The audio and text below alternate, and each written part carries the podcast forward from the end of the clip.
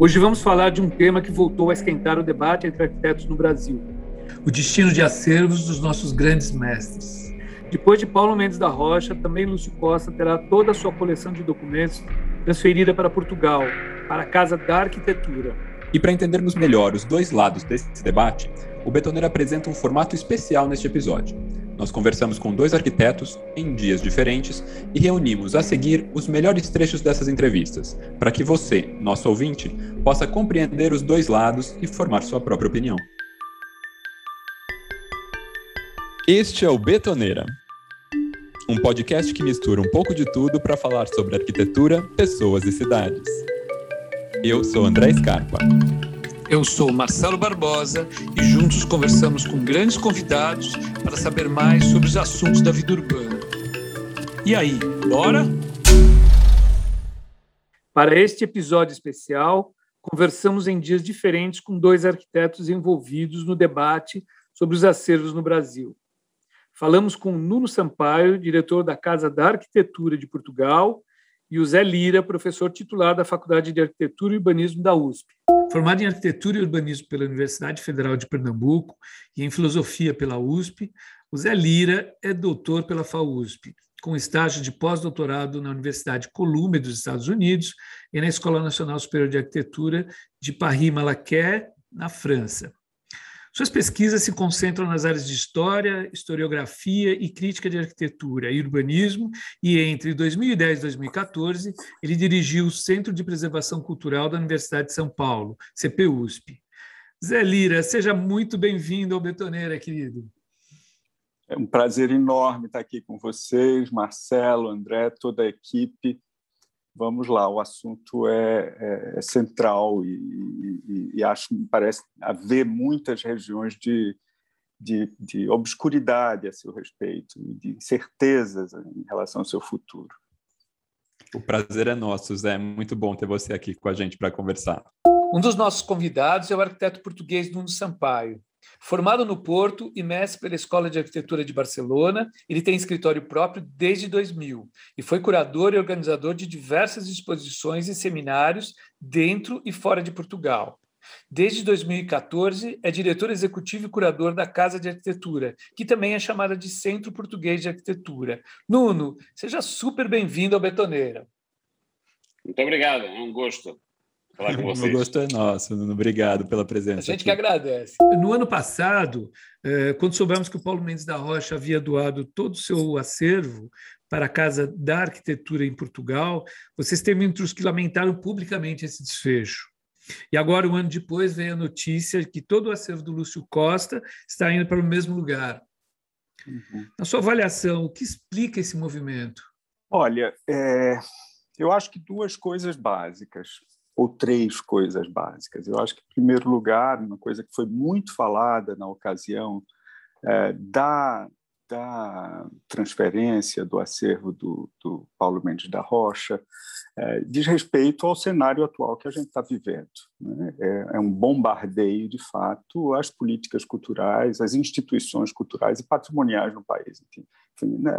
É difícil você imaginar é, é, por exemplo, que o IFAM não, não viesse a opinar sobre a transferência de acervos dessa importância cultural para o país. É, e foi o que aconteceu. Né? É, em outros momentos, não só o IFAM, mas o Itamaraty certamente seriam interlocutores importantes é, na, na escuta e na reflexão a respeito dos, dos significados e, e, prejuízos eventuais que qualquer transferência dessa magnitude, coleções completas de, de, de, de, documentos, registros da importância das coleções Paulo Mendes da Rocha e Lúcio Costa. A segunda questão, eu acho que é mais, é mais estrutural até no país, no Brasil, nós temos um, uma fragilidade do sistema arquitetônico enorme. Né? O sistema não se fecha, o sistema de arquitetura não se fecha e ainda não se fechou do ponto de vista eh, das atividades arquivísticas e curatoriais. Essa, nós temos um sistema de ensino muito bem estruturado, nós temos um sistema profissional também de décadas de, de existência e de aperfeiçoamento, Mas nós temos um, um, um sistema de preservação dos registros, da documentação, da atividade profissional e, mais ainda, da circulação desses registros ainda muito precária. Então, é, esse é um fator que explica também o fato de, é, de que acervos dessa importância venham a acontecer. O terceiro fator, eu acho também importante dizer, é que desde os anos 70 e, sobretudo, a partir dos anos 80, as coleções de desenhos de arquitetos, as coleções de arquitetos, começaram a ganhar um status econômico importante na economia simbólica contemporânea. Né? Então, também os desenhos de arquitetura eh, se tornaram, de fato, assets, como dizem os os, os, os profissionais da área de arquivos hoje né, se tornaram bens, commodities importantes, commodities. às vezes, às vezes é, é, ligados a, um, a, uma atividade especulativa, às vezes ligados a uma atividade mais cultural, às vezes ligados à própria necessidade de legitimação de algumas instituições, às vezes ligadas a, a, a interesses particulares mais imediatos. Mas, enfim, é, eu diria que esses três fatores estão na origem de transferências dessa magnitude, o que não deixa de ter de, de ser motivo de grandes preocupações. Em setembro do ano passado, para surpresa de muitos aqui, veio a público a informação de que o arquiteto Paulo Mendes da Rocha, né, o arquiteto brasileiro mais premiado, tinha doado todo o seu acervo com quase 9 mil itens para a Casa da Arquitetura poucos meses depois, a gente teve a notícia do falecimento dele aos 92 anos. E agora, em outubro, a gente soube também, até aqui no Betoneira, no episódio em que a gente falou com a, a Caterine Otondo, a gente comentou, foi o episódio onde a gente soube da notícia, que o acervo do Lúcio Costa, criador do Plano Piloto de Brasília, foi também doado à Casa da Arquitetura com cerca de 11 mil documentos. Nuno, conta para gente por que esse interesse da Casa da Arquitetura nesses acervos brasileiros. Bom, é, a Casa da Arquitetura, sendo um centro de arquitetura, é, ela quer pôr em debate é, o melhor da produção mundial. E tínhamos consciência, e é importante, os arquitetos brasileiros têm esta consciência, talvez o Brasil no seu todo não tenha, mas a produção arquitetónica do Brasil é muitíssimo boa. E temos dois grandes uhum. expoentes máximos, o Paulo e o Lúcio, que são, digamos, do melhor que se fez do mundo. Não é no Brasil, é no mundo. E temos muito orgulho que, sendo brasileiros, eles possam ser conservados, guardados e dados a conhecer de todo o mundo, também dos brasileiros, naturalmente. E, e me perguntam muitas vezes como é que tudo isto começou, não é? E eu, e, e, eu conto uma história muito curiosa, porque a Casa da Arquitetura eh, estava em construção. Eh, quando eu entro para a Casa da Arquitetura, tinha falido um, um projeto de se fazer um, eh, um grande edifício novo, de raiz, cujo o autor desse projeto era o Álvaro o nosso arquiteto mais premiado. Eh, e, eh, acabou por ser conhecido que o, que o CISA, eu entro para casa e, e um mês depois é, é tornado público ele doa ao Canadá, ao Centro Canadiano de Arquitetura, que é um excelente centro de arquivo, é, todo o seu acervo, deixando em Portugal apenas 40 projetos em Serralves e 40 projetos na Gulbenkian, em Lisboa, que é, que é uma pequena parte, tendo em conta que o CISA tem mais de mil projetos, não é? Portanto, é, isto, na altura, levou a uma comoção nacional, é, não houve críticas ao CISA, por assim dizer, houve um grande respeito pela posição do CISA, reconhecendo que Portugal, na época, não tinha as condições para, para poder guardar e promover a sua arquitetura. Curiosamente, a Casa da Arquitetura é, que foi uma criação feita pela Prefeitura eh, de Matosinhos, é, que chamou um conjunto de empresários, um conjunto de instituições a formarem uma instituição, mas a, a, a iniciativa foi da Prefeitura, é, por ser exatamente a terra do CISA, onde o CISA nasceu. Uhum. É, e eu entro, para, passado quase sete anos de, de, de trabalho da instituição, com a falência desse projeto, e entro para repensar a instituição, repensar a sua missão e pensar um edifício que era da prefeitura, que era monumento, portanto era uma antiga, eram uns antigos galpões de vinho em Matosinhos Sul, na área de Matosinhos Sul, perto, perto do porto de Leixões, e eh, quando eu começo a pensar essa, essa, esse, esse, esse, projeto, que estava a ser feito com, com um colega nosso, Guilherme Machado Vaz, que era arquiteto da Prefeitura, para a, a Prefeitura fazer esse investimento, nada na altura no nosso país acreditou no projeto Casa da Arquitetura. Né? Portanto, quando ele começou, foi um projeto inteiramente pago pela Prefeitura de Matosinhos. Hum. E aí, claro, como todo uh, o centro de estudo, o centro de, de, de, arquivo, tem que ter uma coleção, como qualquer museu. E eu comecei a definir qual era uh, as linhas mestras de, destes acervos que eu queria e que fui propondo à direção, e a direção foi aceita, e por aí fora. Primeiro, nós tínhamos a oportunidade, nós queremos arquivar o arquiteto por inteiro. Aí distinguimos, por hum. exemplo, do Pompidou ou do MoMA, que fazem... Que pega algumas uh, peças especiais. Algumas né? peças especiais. No caso do, do MoMA, inclusivamente, dá um conjunto de, de elementos que dá para, para, entender o projeto que arquivam, mas não é o projeto completo. E são um ou dois uh, projetos de um arquiteto, e não o, o seu acervo inteiro. E no caso do, do, do Pompidou, eh, nem isso são objetos maravilhosos de coleções, mas que têm o seu valor intrínseco pela maquete ou pelo croquis, mas que não consegue dar a entender aquilo que para nós e para mim era importante, que era mostrar à sociedade como aquele arquiteto produz naquele o processo. Contexto. O processo. Isso era importante. Portanto, nós eh, decidimos arquivar todo o arquiteto também, mas uhum. distinguimos internacionalmente por fazer uma coisa que ninguém fez até agora, que é fazer um arquivo com curadoria sobre uma área territorial específica num determinado período de tempo. E, naturalmente, o primeiro foi o português, que estamos a constituir, já constituímos a lista dos primeiros 25 anos da democracia em Portugal, e estamos agora a montar uma equipa para fazer os outros 25 anos de, de, de, de democracia em Portugal, que fará uma grande exposição sobre os 50 anos da democracia, quando Portugal fará 50 anos em 2024 da Revolução de, de Abril. É? Portanto, será um grande marco e a Casa da Arquitetura vai se inscrever dizendo, ora bem, e no caso da democracia, o que é que a arquitetura trouxe à sociedade? É um pouco isto que a gente está a fazer. E a segunda, eu pensei e propus, na altura não tinha nem o edifício completo, fazer uma coleção totalmente feita com projetos não portugueses. E quando me perguntaram, a minha direção me perguntou, mas Nuno, eh, qual área territorial? Eu disse, eu quero o Brasil.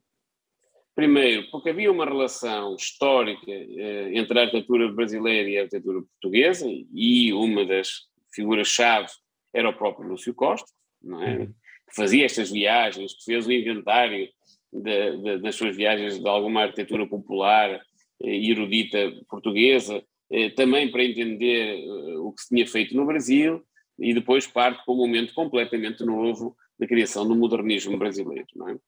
É? Depois houve outros personagens, como o Cisa, que foi construir em Ibeca Camargo a convite de uma, de uma instituição brasileira, e o Paulo, que tinha vindo para Lisboa, uh, a convite do governo português, fazer esta, este museu, museu maravilhoso, onde eu participei como coautor do projeto expositivo, do projeto, como vocês dizem, expográfico, com o Paulo Mendes da Rocha. Portanto, havia aqui já uma, uma, uma ligação afetiva eh, entre mim e o Paulo, eh, e, portanto, quando eu propus eh, este, esta coleção brasileira, toda a minha direção aplaudiu e, e, e, com, e com estes argumentos eh, quis explorar também as gerações mais novas que obviamente estavam em diálogo, as escolas estavam em diálogo, havia um conjunto de produção de muitíssima qualidade e, para surpresa minha, também no Brasil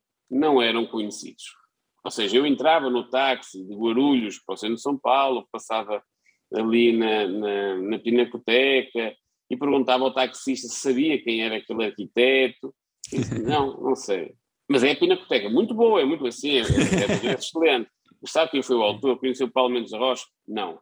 Então quem são os arquitetos que tu conheces? Conheço Oscar Niemeyer. Ok, bacana. Sempre. E mais? Não conhecia. Então, eu achei que havia uma, um déficit de conhecimento e, e muita pena minha, porque exatamente existe uma produção contemporânea de altíssima qualidade no Brasil. E, e surgiu esta ideia de fazer esta coleção, convidamos dois curadores, o Guilherme Bisnick e o Fernando Serapião, eh, e que eles, eh, eu com eles, fomos definindo o arco temporal, que foram 90 anos, hum, da arquitetura brasileira, a partir da, da, da Casa Warszawski eh, até à, à atualidade. E já que eram 90 anos, acabamos por ter aqui uma referência de 90 anos, 90 projetos. E uh, foi uma, um trabalho muito grande, no qual eu aprendi muito sobre acervo, ao visitar muitos estados de acervos no Brasil e, e, famílias que tinham acervos e que não tinham condições para guardar. Portanto, foi uma, uma experiência muito enriquecedora para mim, uh, enquanto diretor da casa. E quando abrimos a exposição, que foi uma exposição, eu acho, muitíssimo interessante e que serviu muito para mostrar como é que se pode guardar a arquitetura e simultaneamente mostrá-la. Não era só a exposição que estava, foi à época e, e até agora a maior exposição coletiva de arquitetura brasileira feita no mundo e que foi e muito importante abrir-se em Portugal e convidar, por exemplo, neste programa de atividades que sempre acompanham as, as, as exposições, diretores de museus de todo o mundo, do MoMA, do Max, de Roma, para poderem vir à casa, olharem aquela arquitetura, discutirem connosco. E também, curiosamente, aí também inovamos, nessa, nessa, nesse programa do Infinito Vão, convidar eh, outras áreas culturais que não são a arquitetura para entrar em diálogo com a arquitetura. Porque eu entendi no percurso que quando, por exemplo, falava até alguns arquitetos, eh, por exemplo, sobre a formação de Brasília, poucos conheciam quem era o Juscelino Kubitschek. Então, alguns, digamos, a população em geral não conhecia. Então, isso, para entender a produção desta arquitetura, é preciso entender a sociedade sobre a qual é feita esta arquitetura. E logo a seguir ao, ao, à inauguração, na noite a seguir à inauguração, houve um concerto da Adriana Calcanhoto, sozinha em palco, com um excelente eh, desenhador de luz e uma projeção muitíssimo bem feita pelo arquiteto Nuno Grande, é, que com ela trabalhou isso, foi fazendo um diálogo entre a música popular brasileira e a arquitetura é, do, do, do, Brasil, e que apresentava algumas obras e alguns personagens de alguns arquitetos, e curiosamente terminava é, esse, esse, show com o CISA em Moçambique, a fazer um projeto em Moçambique e a cantarolar, a assobiar uma, uma, uma música da Adriana. E, portanto, foi muito bonito. Foram, foi um show com 3 mil pessoas que chamou e convocou quem gostava de música brasileira e que muitas vezes não conhecia a arquitetura brasileira e que dessa forma foi à Casa da Arquitetura e pôde entrar em contato. A partir daí, é, nós, na mesma época, nós abrimos uma exposição do Paulo Mendes Rocha, um diálogo entre duas casas, a Casa Gerácia em São Paulo e a Casa do Telhas em Lisboa, e, e, o Paulo pôde comprovar aquilo que nós hum, estávamos a fazer, que ele conhecia, não era só a amizade naturalmente que existia entre mim e o Paulo, mas ele verificou in loco eh, o trabalho que a casa estava a fazer, eh, quer na conservação, quer na divulgação. E nessa altura, eh, o Paulo e nós dissemos ao Paulo, se um dia o Paulo eh, quiser eh, pensar no seu acervo, no seu todo, estamos disponíveis. Porque ele, na época do Infinito Vão, teve a generosidade de nos dar sete projetos e de convocar os arquitetos com quem trabalhou e os clientes, todo mundo dar. Então foram um conjunto de assinaturas para trazer eh, todo o material desses sete projetos e nós estávamos tranquilos, pensando que nunca, eh, digamos, a generosidade do Paulo tinha sido grande, estava tudo, estava tudo quase que encerrado. Já, já era uma beleza. já era uma beleza. Já tinha dado o projeto do Museu dos Cós. Até um dia, nestas idas para o Brasil, que a gente vai jantar, que a gente sempre jantava cada vez que ia ao Brasil uma ou duas vezes, e o assunto veio à, à baila, como a gente diz aqui em Portugal, e eu falei, depois chegou um momento, tu queres, estou pensando em incinerar. Todo mundo disse, incinerar, Paulo, nem pense nisso. Estamos com certeza muito honrados de poder ficar, se você assim entender. E eu disse, quero, quero entregar a vocês. E foi assim que ficou.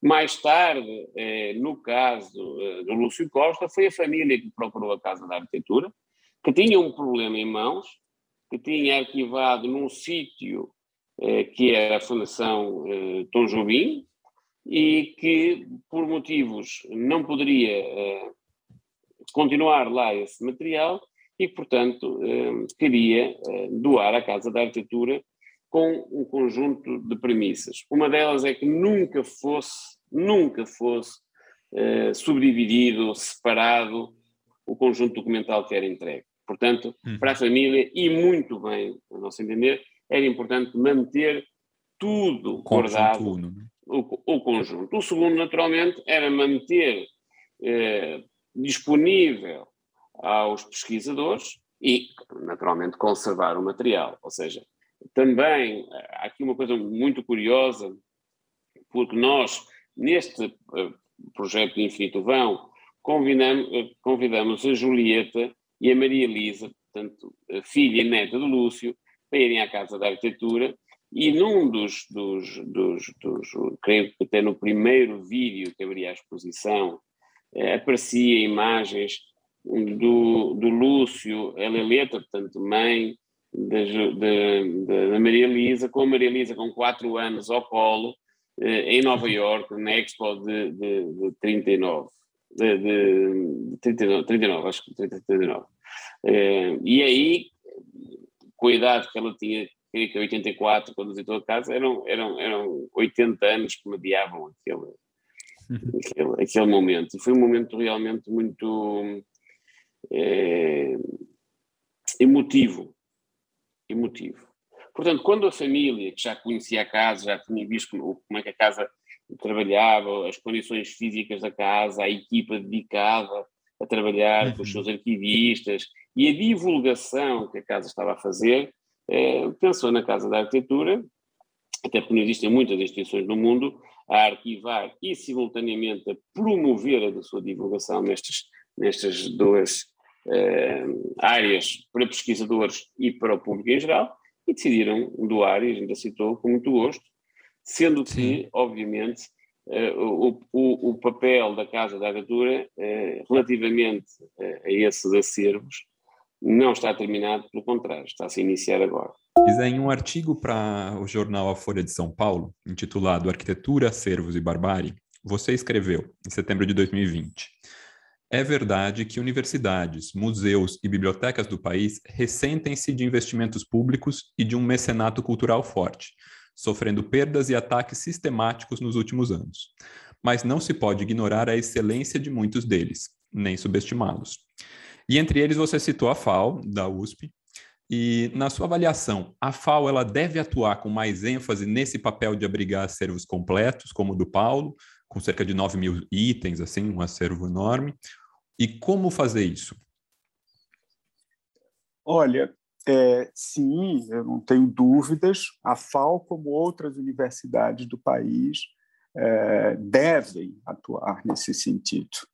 É, e atuam nesse sentido, uhum. né? com maior ou menor projeção. É, nós temos algumas faculdades de arquitetura, a maioria públicas, é verdade, mas também algumas faculdades particulares. Eu lembro o caso, por exemplo, é, que me impressionou muito no Rio Grande do Sul, do arquivo da Rita dos Reis.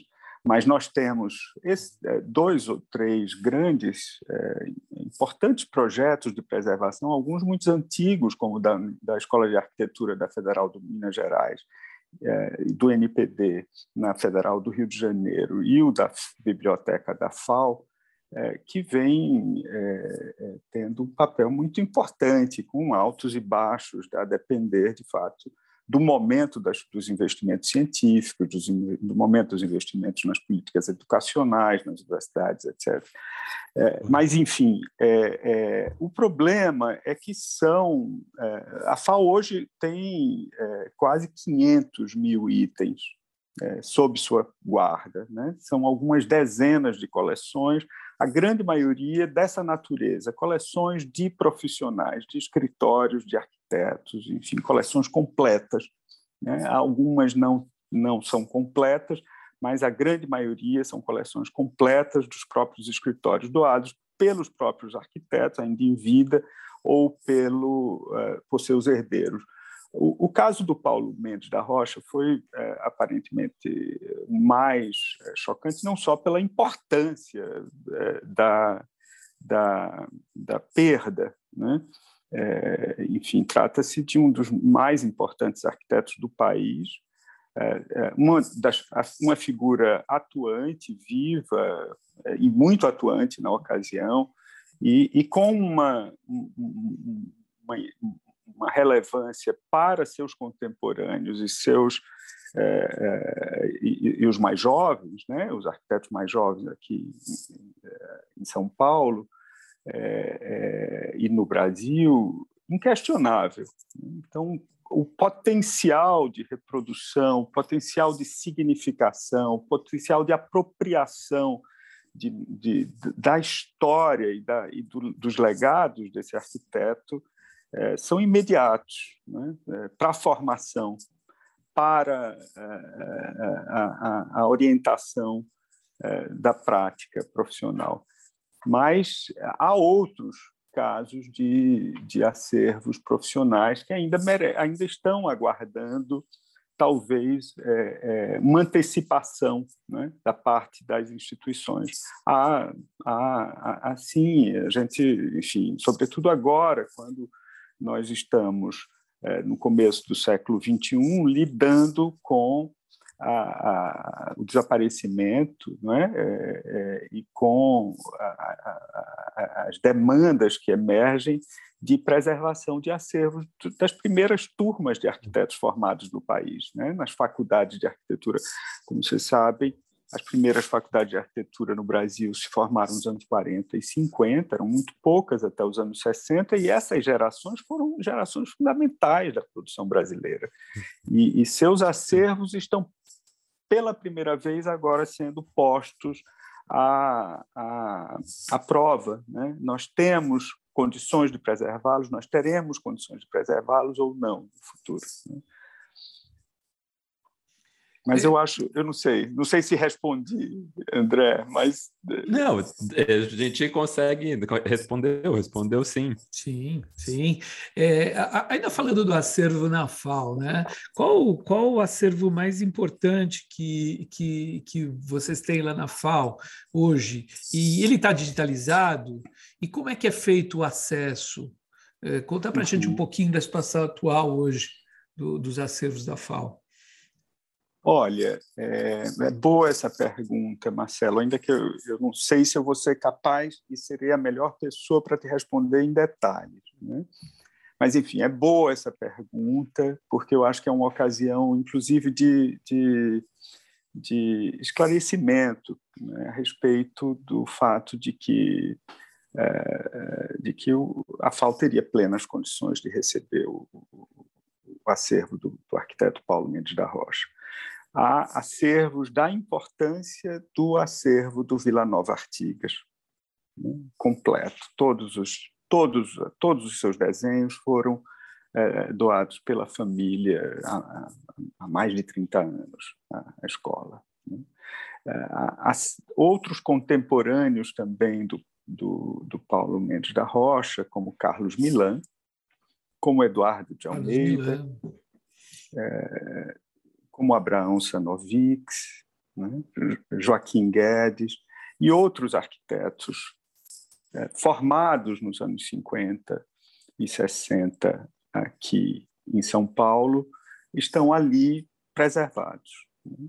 Há também é, acervos não completos, mas é, muito bem representados, é, sobretudo das obras particulares de arquitetos é, que têm trajetórias é, diversas dessa geração, né? da chamada escola fauspiana ou escola paulista, enfim, é, é, como uh, o acervo do arquiteto Ramos de Azevedo, né?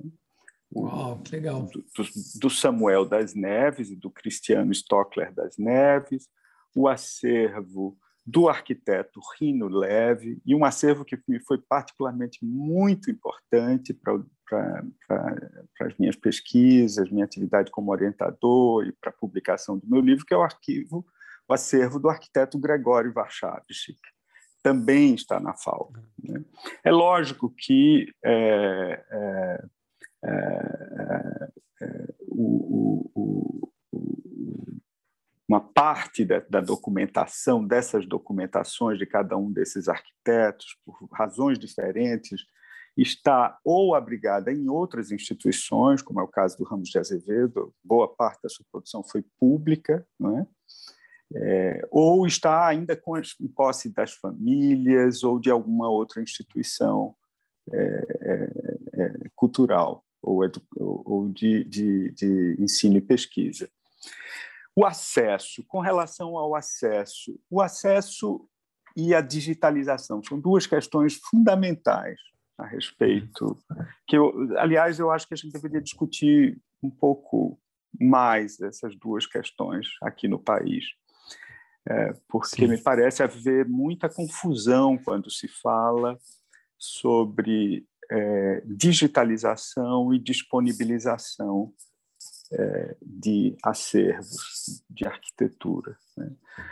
É, a FAO criou há, há poucos anos um portal específico de digitalização onde algumas informações e alguns itens básicos das, das coleções são dispostas, são expostas e disponibilizadas à medida em que os processos de digitalização são realizados. Sim. Essa, é uma política tradicional da maior parte das instituições, dados os altos custos de digitalização.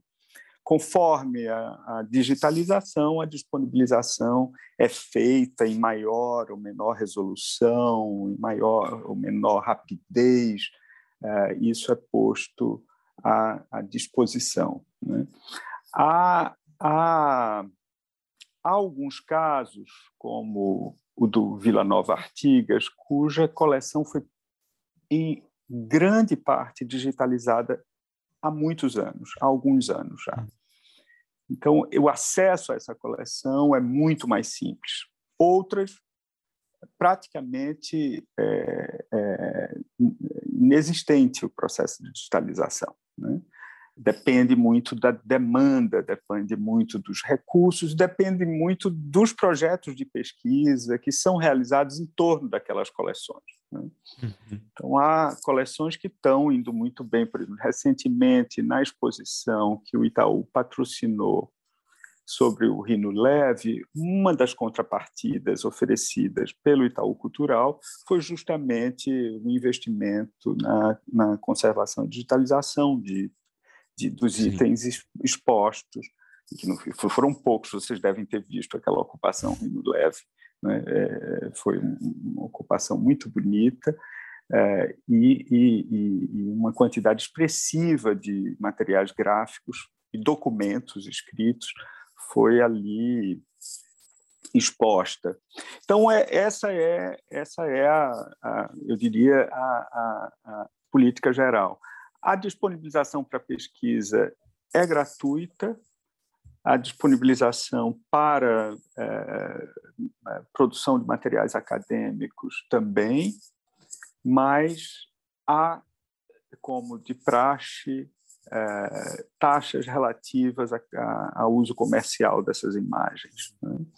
Enfim, certas, certos limites recentemente é, inclusive um documento específico, a coisa de três anos talvez, um documento específico foi é, estruturado a respeito justamente é, desses usos é, é, comerciais, que contrapartidas podem ser pensadas para justamente favorecer a preservação desses acervos.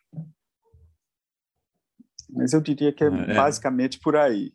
Muito bom. a coisa vai. Bom. É, e quando a gente fala usos comerciais, assim, acho que um exemplo interessante até aconteceu comigo, assim, é, eu fiz uma reforma num apartamento no Copan, e a, o uhum. projeto, o projeto inte, integral do, do, do Copan, dos Kahnemeyer, está na biblioteca da FAO, são mais de mil folhas, e, e é acessível, né? Quando fala comercial, vamos lá, então você manda, pede, vem uma lista dos documentos que estão lá, você escolhe, paga uma uhum. taxa, Uhum. Não vou lembrar agora uhum. qual a taxa, mas não é uma taxa alta, assim, acho que são uhum. 19 reais por folha. Você não precisa das mil folhas, obviamente, claro. mas é, acho que se. Não, você, e você tocou agora... num ponto importante você tocou num ponto importantíssimo, André, que eu gostaria de, uhum. de. Em geral, a gente associa esses acervos ao trabalho acadêmico, mas há um trabalho de, de, reforma, Sim, de reforma. Que se beneficia imediatamente da preservação desses acervos. Né? Eu acho que isso, é, quer dizer, ter a possibilidade de consultar o projeto original de uma casa do Warchavchik, de um edifício do Niemeyer, de uma casa do Paulo Mendes da Rocha, do Abraão Sanovic, é muitas vezes decisivo para o, para soluções projetuais para, para soluções exato. projetuais para o para o, a, a, para o processo Sucesso legal inclusive das, também exatamente enfim, Explicar o que, desses... que, era original, o que não era, não é? Exato. Exato, exato.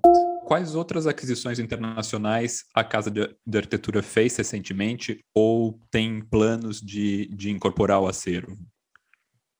Essa é uma excelente pergunta. É, a gente aqui não trata de aquisição, porque a uhum. gente foca, foca mais uh, o esforço na promoção uh, e, e, porque Portugal não, não, não consegue competir com uh, os Estados Unidos ou Canadá, em, em, que temos um, um, um, centro canadense de arquitetura que tem 40 milhões de dólares eh, anuais e nós temos 3 milhões de euros. Então, e ainda é assim com muito esforço. É? Então, eh, todo o esforço que nós fazemos é para manter o material e para divulgá-lo.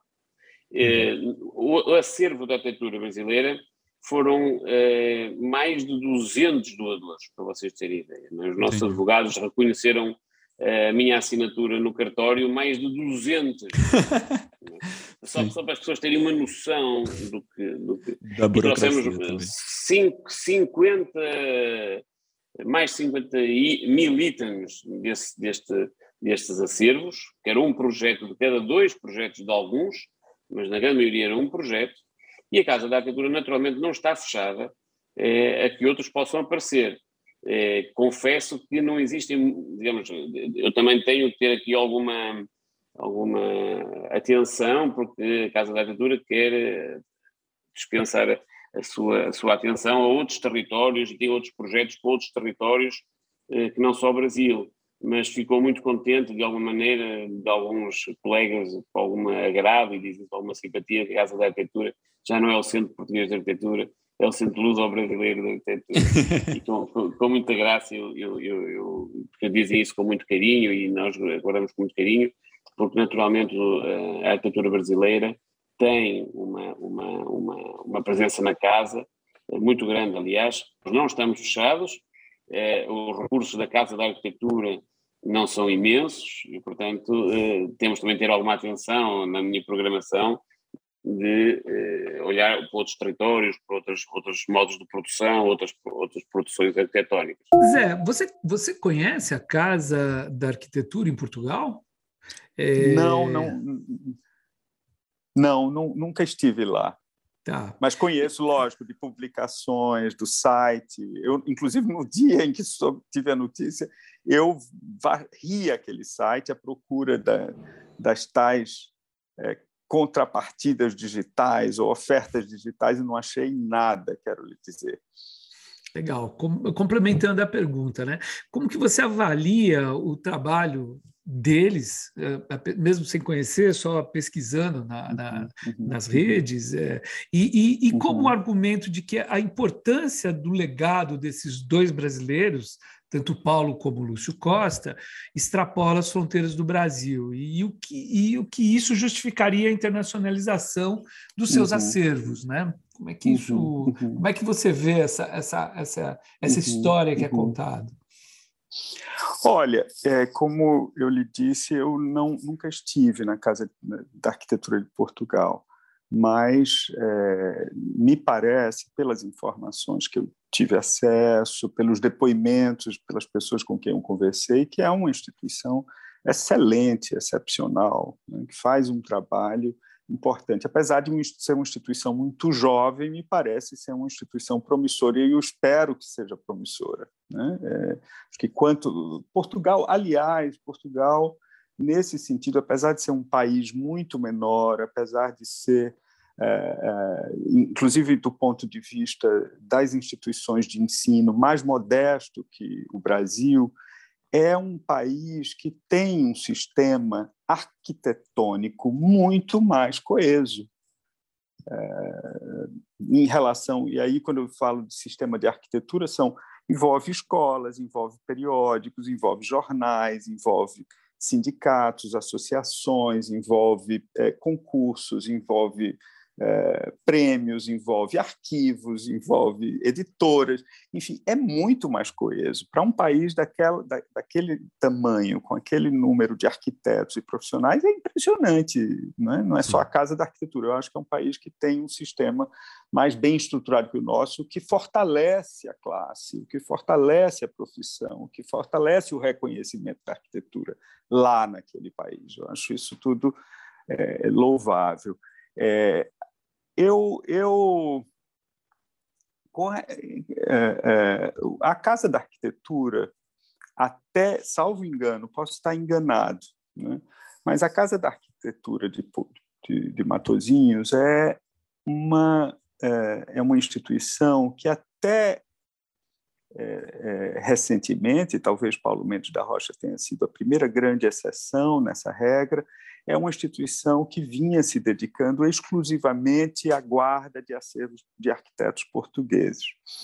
É, ou, pelo menos entre os seus grandes nomes, né? uhum. a começar pela, pelo trabalho que eles fizeram de, de, de, em torno da obra do Álvaro Siza, né? afinal, que afinal teve o seu acervo exportado, em grande parte para o Canadá, na sua grande maioria para o uhum. Canadá.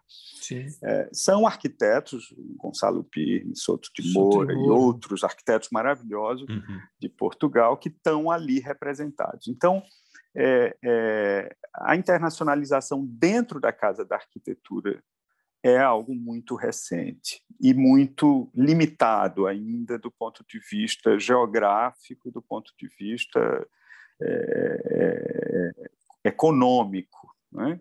É, ambos os acervos é, foram não foram adquiridos, foram doados. É, nem uhum. todo mundo sabe disso. As famílias. Isso é importante falar também. Isso é, importante falar. As pessoas não acreditam que a família de Lúcio Costa doou, não, não acreditam. Fora do uhum. Brasil, ninguém. Aliás, dentro do Brasil, as pessoas também estranham isso. O mesmo aconteceu, foram doados. Então, geograficamente, economicamente, é muito limitado a internacionalização daquela casa. Mas a internacionalização é um fator uh, de algumas décadas né, dos acervos de arquitetura. O CCA é de 79, basicamente, dizer, tirando o dinheiro da Seagram não tem mais nada de canadense, não sei se é a grande. é, é, é, a Seagram é, um centro internacional de, de pesquisa, de, de, preservação, de difusão de arquitetura uhum. mundial, que já nasceu com isso no DNA. Né? Mas outras instituições também é, importantes, como o MoMA, né, o Departamento de Arquitetura e Design do MoMA, ou, o BOBUR, também são internacionais. Né?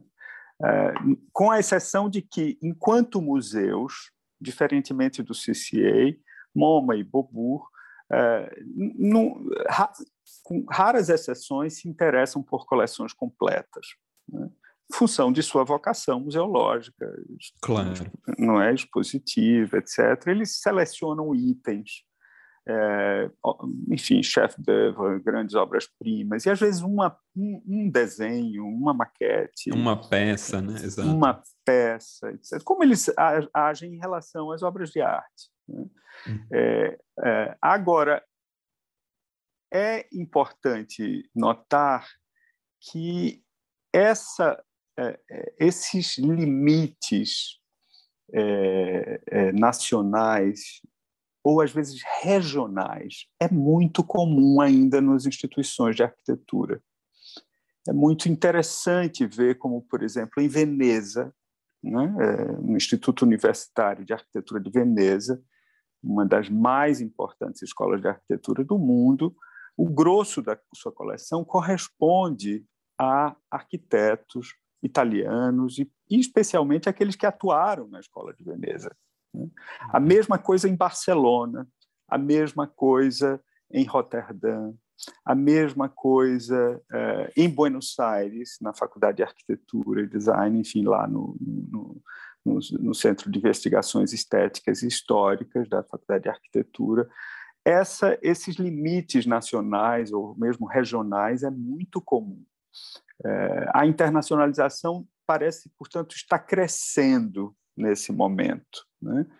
é, ou talvez ganhando fôlego, e a rivalidade entre essas instituições certamente vai crescer também, também na caça dos grandes acervos. E falando um pouco disso, você falou do, do dessa questão né, do, do regionalismo, de, de muito de, das dessa, desses centros fazerem fazerem coleções mais regionais, mais próximas tem uma coisa que tem a ver um pouco com o regionalismo e que nas discussões mais inflamadas aqui sobre o, o acervo do Paulo veio à baila, que houve quem chamasse o movimento da Casa da Arquitetura de colonialismo. Uhum. Se, se os acervos tivessem sido doados para instituições de outros países, como se fosse para Harvard ou se fosse para o Canadá, você acha que a, essa reação poderia ter sido diferente? Eu acho que não, viu, André? Eu acho que. Pode ser uma coisa meio British Museum, assim. É, é eu acho que. Eu, eu acho muito impreciso esse, essa, essa, essa classificação como. Falou-se de colonialismo, falou-se de extrativismo e tal. Eu tenho a impressão que são. Eu tenho, é, não é? Eu tenho impressão. É, o sangue são, nos são, olhos nas redes é, sociais. É, é as redes sociais. E são frases de efeito. Evidentemente, não vamos dizer, quer dizer, ninguém está é, falando. É, é, em sã consciência hoje vai ignorar a importância do imperialismo cultural. Né? Enfim, essa discussão, é, inclusive nas últimas décadas, reacendeu, do ponto, tanto do ponto de vista da, do, dos estudos culturais, quanto do ponto de vista das políticas culturais. Né? Vejam-se, por exemplo, todas as, as políticas de repatriação de acervos, né? é, que durante o, o, a fase áurea do imperialismo do século XIX se constituíram na, na Europa. Né?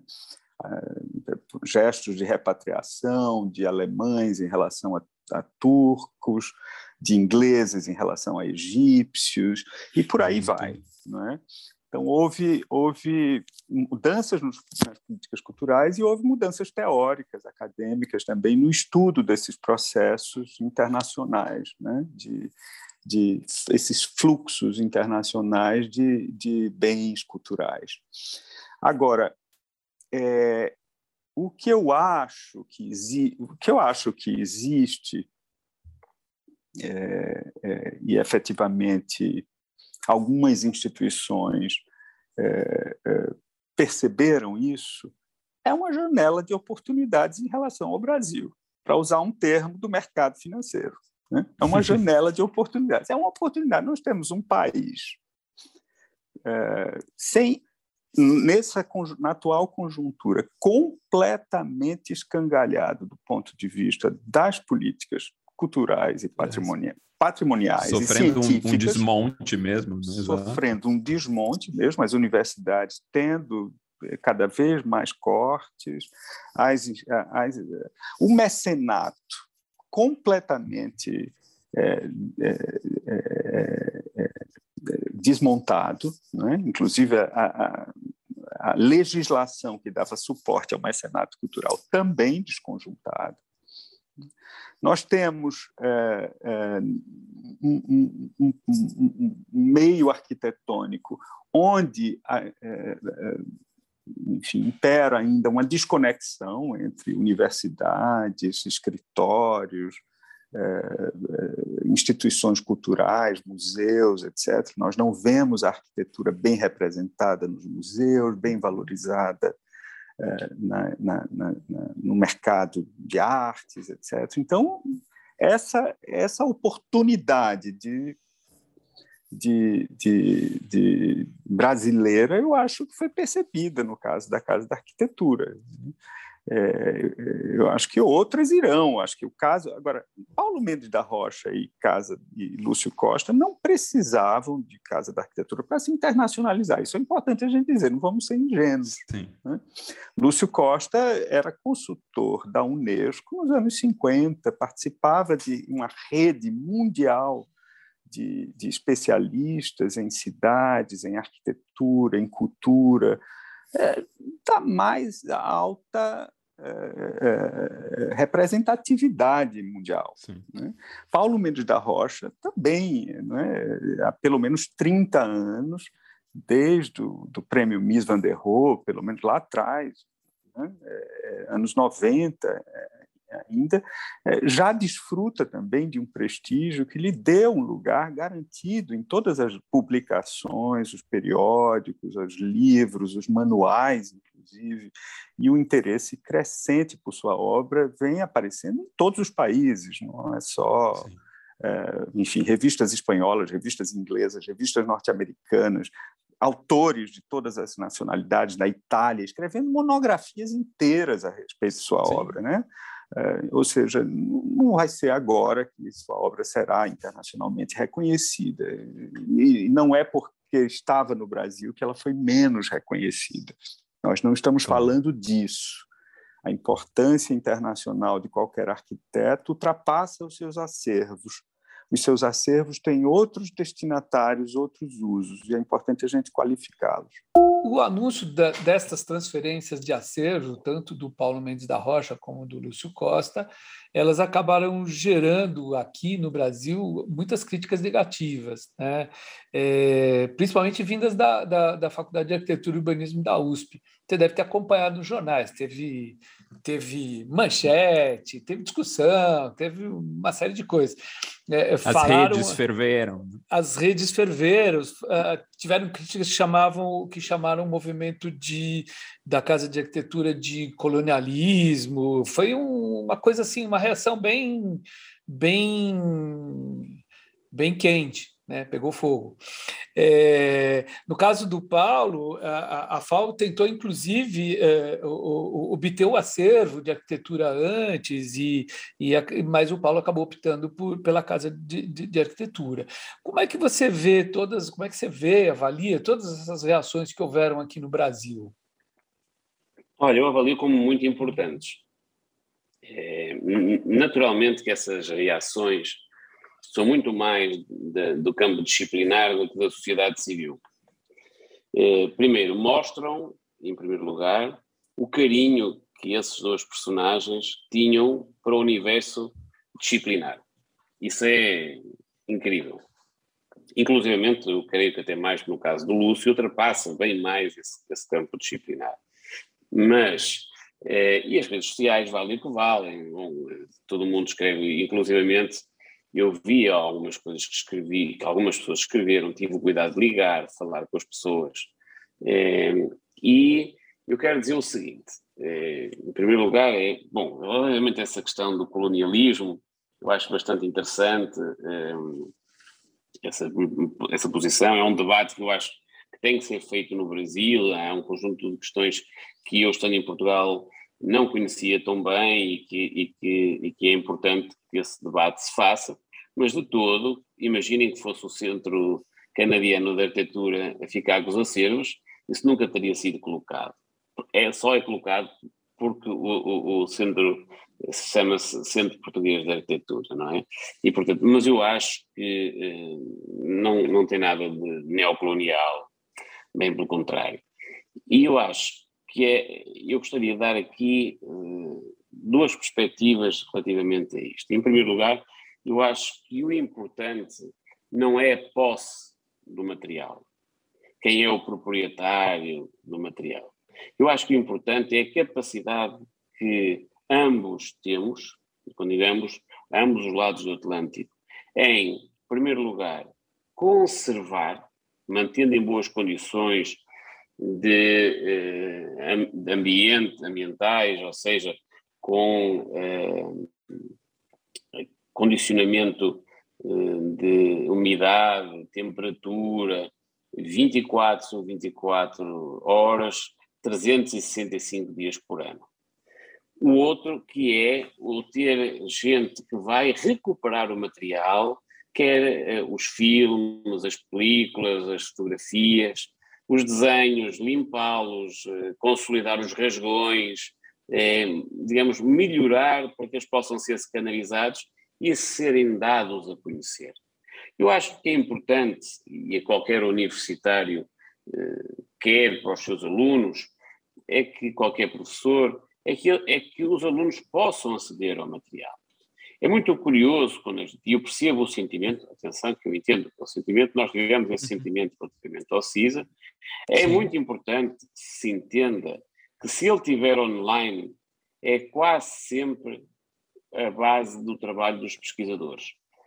Um grupo de pesquisas são uma ínfima parte do universo dos arquitetos que são uma ínfima parte do universo que é a sociedade. Então, eh, se a gente pensar unicamente nos investigadores que visitam os acervos, estamos a ser bastante redutores. E, no caso, por exemplo, do Paulo e também no caso do Lúcio, mesmo para quem quer visitar, estão agora mais disponíveis fisicamente do que estavam antes. Uhum. Okay? Depois, digitalmente, naturalmente, é um salto qualitativo, porque nós temos que ter em consideração, sendo mesmo o Brasil muito grande, que se estivessem no Rio de Janeiro ou em São Paulo, eh, o que importa é que eles estejam disponíveis online, porque as pessoas tinham que viajar da Bahia. Eh, bom, o Brasil é imensamente grande, é um continente, não é? à escala de Portugal, então. Eh, e, portanto, o que é importante é eles estarem acessíveis online e, essencialmente, não estarem encerrados em nenhum área disciplinar, ou seja, permitir que arquitetos, mas também outros não arquitetos, possam aceder a essa informação. E a partir de qualquer parte do mundo. Portanto, nós estamos aqui a crescer com um universo bastante superior de gente que agora pode aceder, inclusivamente os brasileiros, que podem aceder melhor agora do que eles estavam antes. O outro é a capacidade que nós temos e que nós queremos de divulgar esta arquitetura.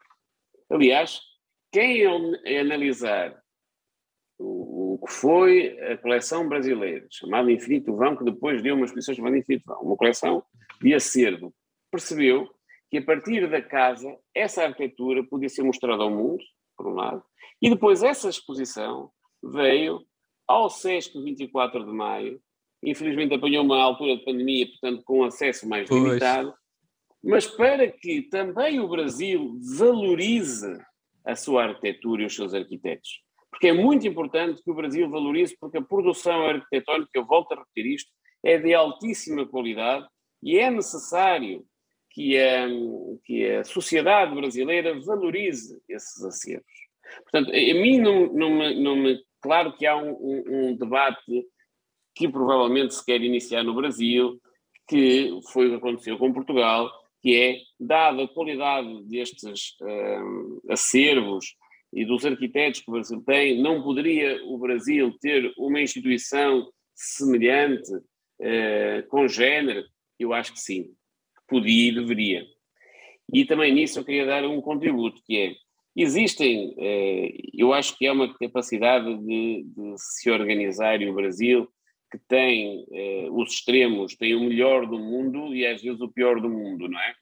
é o Brasil é, é, é o, chamamos Chico, é o imenso Portugal e eu consigo me reler perfeitamente só com uma escala muitíssimo maior. O que é mau é muito mau e o que é bom é muito bom. Então é, é o que nós só temos que conseguir, é que de alguma maneira é, conjugar esforços conjuntamente, as várias instituições, prefeituras, associações profissionais, para criar uma instituição e a Casa da Arquitetura aí pode dar um contributo muito grande. No meu caso, de toda a equipa que participou na altura neste processo, porque conheceu muitos acervos, famílias que tinham vontade de conservar e que não tinham condições, e instituições que hoje arquivam a arquitetura e que passam por momentos difíceis, não tem a ver só com o momento político, naturalmente, tem a ver com a pouca valorização que é dada à arquitetura dentro da sociedade, leva a que seja muito difícil promover a arquitetura. E, e no caso dos acervos, eles são difíceis de manter em qualquer parte do mundo, não é só no Brasil. Portanto, às vezes senti também um, um, um, lavar de alma eh, quando as pessoas diziam ah, porque o Brasil não tem condições. É difícil em qualquer é difícil em Portugal, é difícil no Canadá, é difícil nos Estados Unidos. Porquê? Porque os acervos da arquitetura são coisas que normalmente estão encerradas, não são visíveis e, portanto, os privados não querem financiar. E o público investe noutro, noutro, noutras, noutras áreas, mesmo para a promoção da arquitetura. E, portanto, a conservação destes acervos não é tida em conta globalmente. Isto faz com que seja muito difícil não só conservar, como manter diariamente 24 ou 24 horas com condições, eh, digamos, de grande qualidade. Eu não estou a dizer que no Brasil não exista essas condições. Existem, existem acervos que estão a conservar bem. Agora, existem muitas instituições que nós sabemos, universidades, que fazem um esforço, porque numa universidade normalmente serve, naturalmente, esse esforço para ajudar os investigadores dessa universidade, não é? Mas que um material desse não pode ficar encerrado dentro de uma universidade, tem que ser aberto a todos os quantos das diversas universidades, quer do Brasil, quer de fora, queiram estudar essas personagens. E, portanto, inventariar, tratar, arquivar e disponibilizar online é uma tarefa difícil, muitas instituições que têm acervo no Brasil necessitam de ser ajudados. Portanto, eu acho muito positivo este despertar de consciências para a importância dos acervos de arquitetura. Porque os acervos de arquitetura não são arquitetura. E é muito importante nós entendermos isso. Quando eu vou a um museu ver artes plásticas, eu vejo a obra. Quando eu vou ver uma exposição de arquitetura, eu não vejo a obra, eu vejo representações da obra. Quer sejam tridimensionais como as maquetes, quer sejam a fotografia, os desenhos, são representações dessa arquitetura. Porque a arquitetura está aí no Brasil, neste caso. E é preciso que sejam mantidos os edifícios, cuidados os edifícios. Portanto, se queremos falar sobre manter a arquitetura, em primeiro lugar, vamos falar em manter os exemplares da arquitetura, que são os edifícios. Em segundo, manter os acervos, naturalmente. E depois, promover o conhecimento dos acervos. Como eu disse antes, se nós gastamos o dinheiro em conservar, mas depois não damos, nem promovemos, não damos nem o acesso, nem promovemos a investigação, nem levamos arquitetos e investigadores e instituições o debate para a praça pública, a arquitetura nunca chega a ser valorizada. E, portanto, eu entendo bem o sentimento global das pessoas, essencialmente, eh, quer seja das universidades, que lutam muito por manter as, as, as suas, as suas, uh, os seus, o seu trabalho e, e, que é necessário um esforço muito grande para que esse trabalho não fique encerrado nas universidades, não fique encerrado na casa dos familiares. E, portanto, se houver a discussão de uma grande instituição uh, brasileira que consiga, inclusivamente, recolher os acervos que estão, às vezes, uh, dispersos por todo o Brasil, poder tratar, porque existem muitos e muitos e muitos arquitetos de muita qualidade eh, cujos acervos não estão a ser dados conhecimentos públicos e muitos deles que não estão nem sequer a ser tratados e que merecem ser tratados. E, portanto, eu fico muito contente de alguma maneira que a Casa da Arquitetura, obviamente através desta, destes dois eh, grandes arquitetos, o Lúcio e o Paulo Mendes Rocha, tenha ajudado a uma despertar pela uh, uma consciência da profissão que é preciso um, ehm, cuidar, tratar os acervos, mas essencialmente promover o seu debate público. Zé, entre os anúncios dos acervos do Paulo e do Lúcio Costa, se passou um ano. É, você vê uma evolução nas iniciativas para proteger e manter os acervos dessa magnitude no Brasil? Olha, Marcelo, é, eu acho que algumas, alguma, alguma coisa de boa aconteceu entre um e outro anúncio, apesar da infeliz notícia de, de, dessa exportação do, do acervo completo do Lúcio Costa. É, houve um, um, um, um barulho. As instituições estão se mobilizando. Por exemplo, ainda em novembro do ano passado, né, portanto, dois meses após a doação do, do acervo do, do, do Paulo Mendes do da Paulo. Rocha, do Paulo, é, foi, foi estruturada uma rede nacional de acervos de arquitetura. Né? Lógico, com ambições ainda modestas, mas visando é, construir formas de colaboração, formas de intercâmbio, formas de apoio recíproco, os protocolos comuns, qualificar dentro das mais diversas instituições as iniciativas né, e o pessoal envolvido nisso e tudo mais. Ainda é uma iniciativa modesta, é nada comparável, por exemplo, àquilo que a, a Sociedade de Historiadores da Arquitetura criou nos Estados Unidos, que é um compartilhamento de 2 milhões e meio de imagens na internet entre distintas instituições do mundo, dos Estados Unidos. Né? É, é o, o, famoso Saara, esse imenso banco de dados que, naturalmente, é, é, nenhuma instituição do porte da Universidade de Colômbia, da, da, do Getty Institute tem recursos Sim. para digitalizar e disponibilizar gratuitamente todos os seus acervos. Né?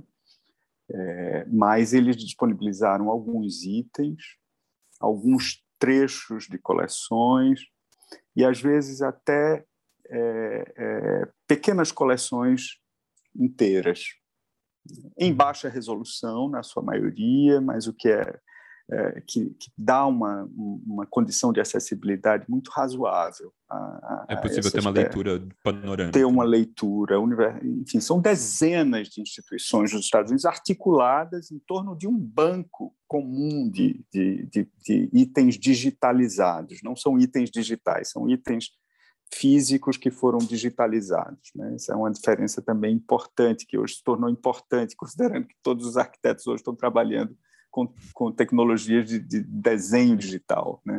de projeto digital. Então, é, mas, mas estamos caminhando, eu acho que no Brasil, nesse sentido. É, entre, entre essas instituições é, que se associaram está a FAO, está é, o Instituto Lina Boi, Pietro Maria Bardi, está o Mackenzie, está a Escola da Cidade, mas também é, é, é, mobilizando instituições de outros estados. E Zé, você, você acompanha algum movimento internacional de interesse por outros grandes arquivos aqui, por exemplo, Lina Bobardi, Lelé, o próprio Oscar? Você acha que tem perigo daqui a um ano a gente ter uma notícia de que, afinal, o acervo de também está indo embora? Tem algum acervo específico que te preocupa mais também? André, eu acho que sem dúvida são as joias, são sempre as joias, né?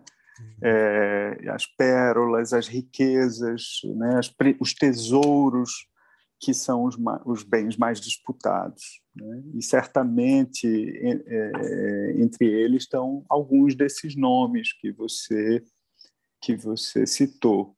Né? Uh, o, o, que eu sei, por exemplo, em relação a, a, a, a Lina e, e ao Pietro, a Lina Bobardi, o Instituto Lina Boa e Pietro Maria Bar tem feito um trabalho exemplar, né? inclusive contando com a colaboração de instituições é, estrangeiras é, que atuam como parceiras importantes no financiamento das iniciativas de preservação do acervo aqui no Brasil. Né? Eles recentemente, com a participação da Universidade de Colômbia e do Getty Institute, né, o Instituto de Pesquisas da, da, da, Fundação Getty, realizaram um plano geral de preservação da casa, do jardim, do acervo é, da Lina e da coleção museológica do casal. É, enfim, então é fantástico. A, a, o que eu soube também em relação ao Lelé é que a própria família está é, trabalhando na recuperação do, da, da, residência do arquiteto em Brasília para abrigar uma fundação Lelé. Né? O, Sim, que, Adriano. o que seria, o que é fundamental, ainda mais considerando a importância pública da obra do Lelé, né? enfim, a manutenção né? é fundamental. Aquele, aquele tipo de, de, desenho que o Lelé fazia, a, a necessidade permanente de, de, adaptação, recuperação, reforma de suas obras, né? hospitais, escolas, pelo Brasil inteiro, fazem dessa, dessa, da presença desse acervo no país uma coisa até importante para as políticas educacionais, de saúde e tudo mais. Né? Exato. É, o Oscar Niemeyer me preocupa muito. Na tua opinião, Nuno, o, o, o, o, Brasil possui alguma instituição que, que, que pode é, arcar com, essa, com esse com esse trabalho de, de, de, organizar o acervo e manter o acervo, você acha que tem alguma instituição aqui? O, o, o, uh, o que faltou para esse acervo ficar aqui no Brasil, em linhas gerais, né? Olha, é, vamos ver, eu, estava na Ordem dos Arquitetos, que é a nossa associação profissional, é, e quando nós demos um apoio na altura é, internacional para a constituição do CAU, eh, na altura vocês tinham o CREA e, e havia vontade dos arquitetos constituir uma associação, que depois resultou no Sucal, e a Ordem dos Arquitetos Portuguesa deu um imenso apoio internacional para que fosse possível, junto do governo de então, eh, criar esta, esta associação profissional. Eh, e existe, obviamente, uma. Sabemos que o CAL tem dinheiro, Sabemos que o IAB também, eh, não tendo muito dinheiro, mas tem uma experiência maior eh, na organização profissional do Brasil, mas muitas vezes eh, o que nós, eu acho que o que está faltando no Brasil é que também se está constituindo ainda em Portugal é uma estratégia nacional para a arquitetura. E uma estratégia nacional para a arquitetura passa naturalmente pela conservação dos acervos, e a conservação dos acervos fala-se muito da criação de uma rede, com a qual eu não acredito muito, eh, porque aqui em Portugal, pelo menos, isso aconteceu. As pessoas não querem dizer o que têm, nem querem dizer em que estado é que as coisas estão, se estão tratadas, se não estão tratadas, se estão online, se não estão online, com uma certa vergonha e pudor de receber e terem bons arquivos e não terem a capacidade de os mostrar. Infelizmente isso acontece, há muitas instituições a fazerem um esforço danado, a gente chama de nada é de bom, não é? De, de um grande esforço, de um grande esforço, porque muitas vezes não é o core business, uma, por exemplo, de uma, de uma universidade, é guardar acervo e cuidar acervo, não é? é o, o, as universidades servem para ensinar e para produzir conhecimento. E o importante, eu acho que aqui é, são três níveis de coisas. Primeiro, arranjar uma instituição que faça simultaneamente o cuidado destes acervos e os manter, ok? E aí é, pode trabalhar em rede com outras instituições públicas e privadas que já os tenham para os pôr online e pode até haver um mapeamento de onde estão os acervos. Para quem é um investigador é muito importante saber que o artigo está na FAO perceber se o artigo está digitalizado, se o artigo, se o acervo artigo está recuperado ou não. Isso é muito importante. É preciso saber que o acervo da Lina está na casa de vidro. É preciso perceber que, os irmãos Roberto estão no fundão, é? na FRJ. E isso, esse, esse, mapeamento, muitas vezes não é conhecido. E é, e é importante que se estabeleça esse mapeamento que se saiba quais são as condições em que o acervo está, de forma transparente, sem complexos, dizendo, olha, nós temos e arquivado e não está inventariado, ou não está tratado, ou está tratado, mas ainda não está scanalizado, está tratado, scanalizado, mas ainda não está online, sem problema nenhum. Eu acho que isso é um trabalho que é necessário fazer. Depois há a parte da promoção, da criação das exposições de arquitetura, que tem que haver uma, uma grande sentido público no gasto de todo o dinheiro que se faz nos acervos. Primeiro, se as universidades não investigarem, não promoverem que os seus doutoramentos eh, tenham um sentido útil nesses acervos, não é muito difícil. Para que gastar tanto dinheiro? Ou uma própria escola de arquitetura, se depois os seus, os seus, os seus mestrandos ou seus doutorandos não fazem trabalho de investigação sobre esse material.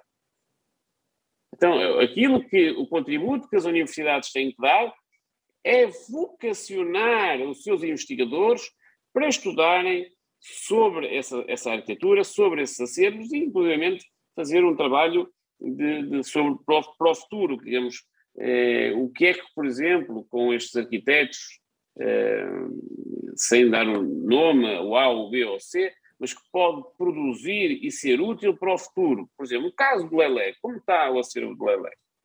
Figura ímpar da arquitetura brasileira. Onde está? Como está? Qual utilidade as pessoas têm? E por aí fora, né? Então, é, é preciso haver essa instituição que tenha essa, essa consciência arquivística, que existem algumas, mas que tenham os meios financeiros para manter e depois divulgar. E depois, sim, essa divulgação então funcionará muito bem em termos de rede. Porque não é, seja a instituição em São Paulo, em Brasília, e no Rio, é, que vai fazer unicamente a diferença. Ela tem que produzir exposições que depois possam itinerar pelo Brasil fora. Há, quem defenda, Zé, e como o arquiteto ensaísta Francesco Perrota Bosch, que é curador do Betoneiro, né? que o ideal, em, quando se trata de acervos dessa importância, que eles sejam cuidados por uma instituição independente, né, que tenha como único fim é, é, é essa atividade, né, que seja responsável por centralizar a captação de recursos, investimentos na catalogação e conservação, para que com isso dê suporte à pesquisa acadêmica. Né? Uma iniciativa que envolvesse, por exemplo, o CAL, que dispõe de verbas, o IAB, faculdades de arquitetura e biblioteconomia. O que você acha de uma solução assim, de, nessa, uhum. né, nesse sentido? Eu acho, ah, eu li essa manifestação do, do Francesco na ocasião, se eu não me engano, da, da, do anúncio da saída Sim, da coleção da saída. do Lúcio Costa. E, e, acho que, é, enfim, não é a única solução, mas é uma ótima solução. É, para um país onde não temos uma única instituição dessa natureza, eu acho. É, faz sentido. É, faz sentido. Ao mesmo tempo, é, é de se perguntar é, quando nós vamos quebrar esse, esse deserto, né? ultrapassar esse deserto institucional. Nós não temos um único museu, é, enfim, com essa abrangência. Nós temos coleções né, é, maiores ou menores de universidades, nós temos coleções em fundações individuais, como a Oscar Niemeyer, a, a, a, a Lina Bo, enfim. É, nós temos as coleções familiares sobre a guarda, mas ainda não temos uma instituição. Então, a solução é ótima, acho que o CAL deveria, e, e, o CAL esse ano lançou os primeiros editais ligados. Eu, eu lamentei apenas que os editais, o, o edital do CAL restringiu a participação às instituições particulares, aos acervos particulares. Eu acho que, considerando uh, a, a, a, a, a história de cuidado que as instituições públicas têm tido pelos acervos, ela, o edital deveria também incluir instituições públicas. Algumas, é, alguns acervos ficaram realmente prejudicados pela impossibilidade de concorrer, mas já mostra que o CAL está atento a isso. Né? É, a, a, a, a necessidade de preservar acervos. Acho que uma instituição, as instituições universitárias, algumas uh, já estão mais avançadas, né? mas uh, outras nem tanto, mas seja na guarda de acervos, seja na valorização, na significação, na interpretação de acervos, as universidades têm um papel muito importante a cumprir. Então, eu diria que é, a solução ideal é isso que o, o Francesco está sugerindo, um CCA, Get Foundation. Agora falta falta um. É o que falta para ter isso. isso. Eu ia perguntar falta, o que, que, que falta para isso acontecer. Falta um, um, uma petrolífera, investir numa fundação. Falta uma, uma, a maior companhia de destilados do Brasil investir em arquitetura ou ter uma filha arquiteta não é? é tão apaixonada pelas questões de como patrimônio histórico. né? Co exato, como, como é, no caso da, da, da, da, da sigla, da, do CCA, é, é, falta um mecenato no país. É, enfim, falta de um mecenato privado. Isso não é só em relação à arquitetura, essa queixa é uma queixa generalizada. Né? É, as pessoas se perguntam por que em outros países um mecenato. Né? É só porque eles são mais ricos, é, é também porque eles são mais ricos, mas porque existem formas é, jurídicas de incentivar esses, esses patrocínios, né? esses, esse, esses apoios. Como que a partir de janeiro do, do ano que vem, né, que o Nuno falou que vai estar à disposição os arquivos, como o que, que a gente espera desses, arqui desses arquivos do Paulo e do Lúcio em janeiro? Do total dos 20 mil itens ou mais, quantos que estarão disponíveis? Como que vai ser esse acesso? Se esse acesso vai ser pago, gratuito? Quem que pode acessar, quem não? Bom, é, a grande maioria das pessoas não sabe e, e, e, pergunta assim: e amanhã já está tudo? tudo ah, sim, porque daí chegam 11 mil arquivos na Casa da Arquitetura e o pessoal fotografa e põe online, né? É, exatamente. A gente tem quase teve 20 anos sem os tratar e depois em, em, em 3 meses quero os tratados. Um acervo da arquitetura, em média, tá? em média, um acervo demora dois anos a ser tratado, uhum. a ser catalogado cada desenho, para ser uh, noção, muitas vezes tem 60 campos de metadata.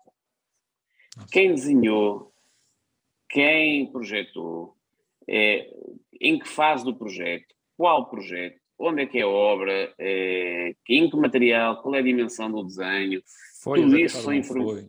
foi executado. Inclusive temos uma coisa muito, muito bacana nessa nossa plataforma que tem a georreferenciação dos edifícios. Então, quem quiser ver um, um edifício que está na Amazónia, sabe, sabe exatamente ali. Sabe uhum. o ponto onde está. Um, um acervo demora dois anos a ser tratado. Não é? No caso do Paulo, e nós tivemos uma força-tarefa eh, do Paulo Eduardo Souto Moura, tivemos três meses e, e, em três meses nós digitalizamos 11 mil documentos. Essa é uma coisa bárbara, para quem sabe o que é, 11 mil documentos em três meses é assim uma coisa. Foi uma Sim. equipa contratada que veio ajudar a nossa com outros scanners, com, e agora a gente está informando esses, esses desenhos para colocar online. É, o que é que vai ser acessível? Muito em breve, e até ao espaço de dois anos, estará tudo do Paulo e tudo do Lúcio. Tá? Entrevistas que as típicas deram, é, cartas pessoais, correspondência, fotografias pessoais também, fotografias de obra, eh, os projetos, é? os croquis e os desenhos, eh, tudo isso estará disponível. E será possível ver nessa plataforma digital todos os elementos scanerizados. Ótimo. Todos. E isto, é, para quem conhece, os investigadores que conhecem, é, é verdadeiramente espantoso. Não, é ouro sobre é? azul isso. É. Porque, por exemplo, há muita gente que faz o inventário, coloca o inventário online e depois vai disponibilizando a informação à medida que ela é solicitada. O que é, o que é no fundo, uma boa política, que é, bom, eu tenho 10 arquitetos, eu vou tratar qual? Pois, aquilo vai que é mais procurado, demanda. vai pela demanda. E depois há uma outra coisa que a gente quer inverter, respondendo também à sua pergunta, que é quanto paga para aceder isso? Ou seja, para ir a, a, online grátis, absolutamente grátis, tudo grátis e tudo scannerizado online. Porquê? Uhum. Porque às vezes ele vai procurar um arquiteto, não é? um português, por exemplo, ou o Paulo Mendes Rocha, e vê outros projetos de outras pessoas menos conhecidas e que gosta, e que entra, entra e começa a investigar. E que pode relacionar com a própria pesquisa. E pode, e... e pode, relacionar, que nem sabia que existia. Sim. Se aquilo for apenas um nome ou um item de um projeto, projeto X ou casa Y do arquiteto Z. Passa a bater. Ah, tá bom, tá bom, ok. Bacana para, para a casa da agricultura tem muita coisa. Para mim, o que é que é importante isso? Portanto, quando digo, chama-se acesso universal a tudo. O segundo é quanto eu vou pagar se eu quiser ter esse material. É aí sim também a casa inovadora. Porquê? Porque normalmente muitas instituições, com a dificuldade de financiamento que têm, colocam um preço alto para tentar que o utilizador seja o pagador do trabalho de manutenção. Da manutenção. Sim. Ora, isso, isso é completamente inviável, porque por muito popular que seja o arquiteto. Pesquisador não tem dinheiro. Não tem o pobre dinheiro. do pesquisador. É, o pesquisador não é. tem dinheiro. O editor não tem dinheiro, está sempre pedindo um patrocínio para pagar o livro, quanto mais. No, centro, no, no, no arquivo do Estado português, o preço que se pagava por cada, por cada planta, por cada desenho, era de tal maneira alto que eles tinham que fazer descontos de 70%. Então, por que não colocam 70% mais barato? Não é? Então, a Casa da Agricultura tem uma política que, obviamente, analisa caso a caso, inclusivamente se uma edição tiver eh, possibilidade, eh, digamos, de mérito de... de... patrocínio ou até de cedência eh, gratuita das imagens, a gente já o fez. Ok? Mas, na globalidade, para o investigador, ele tem um número até 5 unidades gratuitas.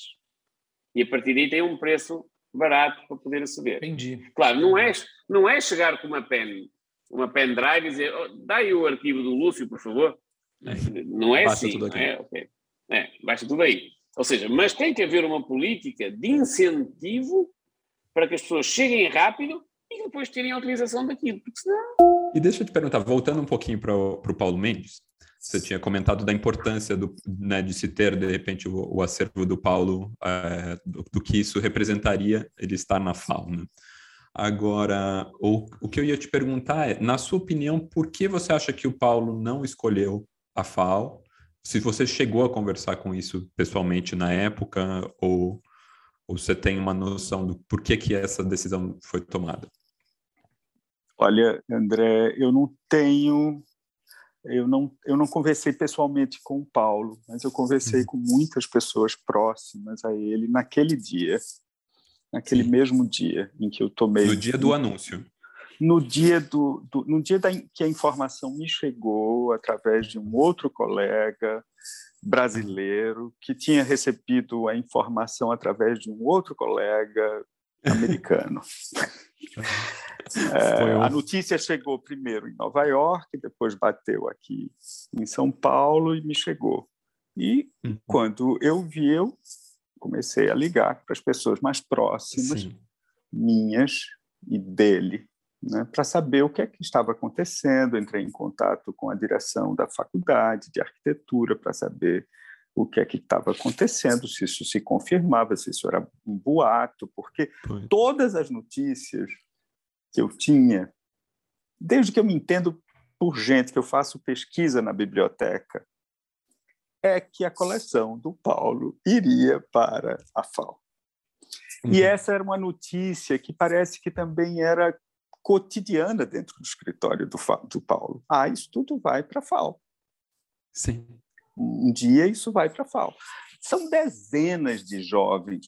Eu mesmo orientei alguns algumas pesquisas de mestrado, de doutorado, que se beneficiaram e muito do arquivo do, do, do, Paulo. Não só pesquisas sobre o Paulo, mas pesquisas sobre alguns de seus colaboradores, de seus colegas de trabalho. Né? Porque um, um acervo de um, de um, de um arquiteto é, é, muitas vezes é vale pela própria produção projetual, mas muitas vezes vale por esses diálogos, né? diálogos que são entre profissionais, entre profissionais e artistas, entre profissionais e, e, e, e intelectuais, entre instituições e escritórios, entre escritórios e empresas, enfim. Então, o escritório do Paulo era um lugar, e eu digo, eu não, enfim, são, como eu, outros professores, muitos professores, orientaram trabalhos que passaram, percorreram e se beneficiaram muito da presença desse acervo no Brasil.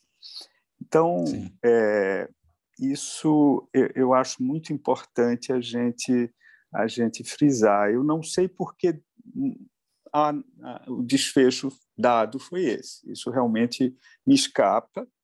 É, é, enfim, quando foi que isso foi é, esse, esse destino foi alterado? Por quê? Eu realmente não, não, não sei explicar. E, e, e, e infelizmente, é, é, os depoimentos que nós tivemos à ocasião, os depoimentos oficiais, seja da Casa da Arquitetura, Sim. seja do próprio Paulo, é, não foram muito esclarecedores. Né? Não, não, não, diziam ah, a FAO não tinha condições, ah, a FAO não teve interesse, ah, a FAO não se mobilizou antes. Não é verdade, isso não, isso não é verdade. A FAO tinha condições, a FAO se mobilizou, a FAO manifestou interesse, tinha interesse, e, e o interesse parecia ser recíproco.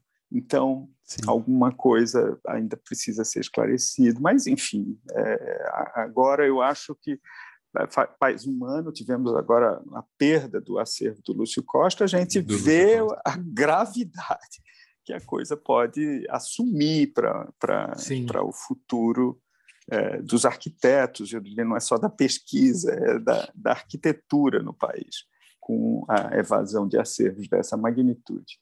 Bom, é, para a gente finalizar, fazer uma, uma última pergunta, Nuno.